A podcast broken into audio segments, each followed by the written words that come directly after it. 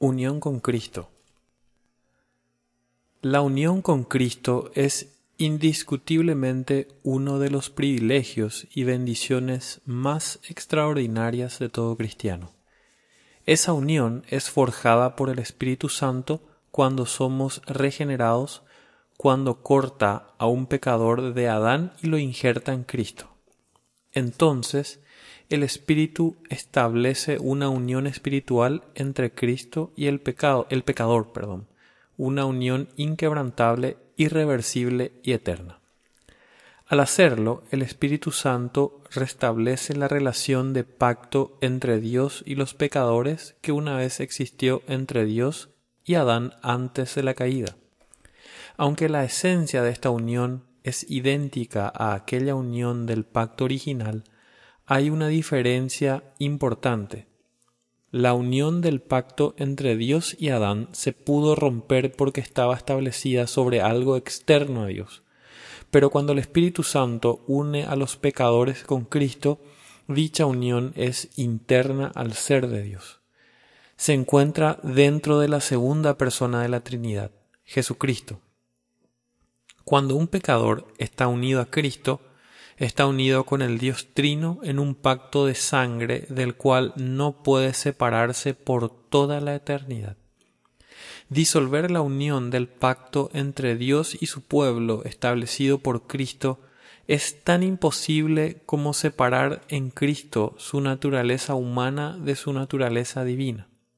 Por lo tanto, Pablo pudo escribir con seguridad a los creyentes diciéndoles que nada nos podrá separar del amor de Dios que es en Cristo Jesús nuestro Señor. Romanos 8:39. Todo esto es lo que implica decir que los creyentes están unidos a Cristo por medio de la fe. Sin embargo, esta gloriosa verdad objetiva también debe convertirse en una realidad experiencial para nosotros si queremos disfrutar de la unión con Cristo y de sus benditos beneficios. Objetivamente, esta unión se establece cuando somos regenerados, pero esta unión con Cristo es subjetivamente establecida y mantenida por medio del ejercicio de la fe. Solo a través de la fe el creyente puede ser consciente de esa unión con Cristo y disfrutar de sus beneficios. Aunque del lado de Dios esta unión es ininterrumpida, del lado del creyente, la conciencia y el disfrute de esta unión depende mucho más del ejercicio de la fe. Cuanto más se ejercite la fe de un creyente, más disfrutará de la realidad y el consuelo de estar unido a Cristo. Por lo tanto, el disfrute de esta unión es directamente proporcional a cuánto nos apropiamos de ella por la fe. En Juan 15, Cristo insta a su pueblo en amor a permanecer en él, diciendo Permaneced en mí y yo en vosotros, yo soy la vid, vosotros los pámpanos, el que permanece en mí y yo en él, éste lleva mucho fruto. Juan 15, versículo 4 al 5. Cristo deja muy claro que desea que los creyentes vivan estando completamente conscientes y en el consuelo de esta unión. Por lo tanto, es esencial que los creyentes ejerciten nuevamente su fe en el Señor Jesucristo y en su obra consumada cada día. Habrá momentos en los que ejerceremos esta fe sin estar emocionalmente implicados en ella, incluso en la ausencia de los dulces y tiernos estados de ánimo que tanto disfrutan los hijos de Dios.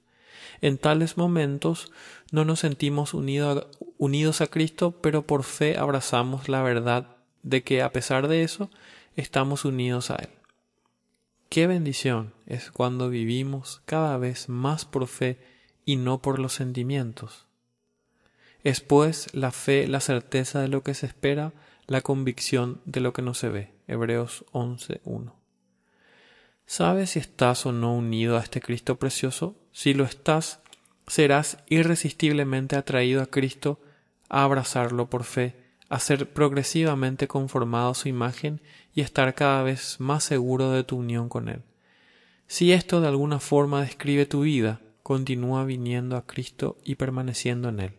Al hacerlo, disfrutarás más y más de tu unión objetiva con Cristo y entenderás cada vez más lo que Pablo quiso decir cuando escribió Ninguna condenación hay para los que están en Cristo Jesús. Romanos 8.1.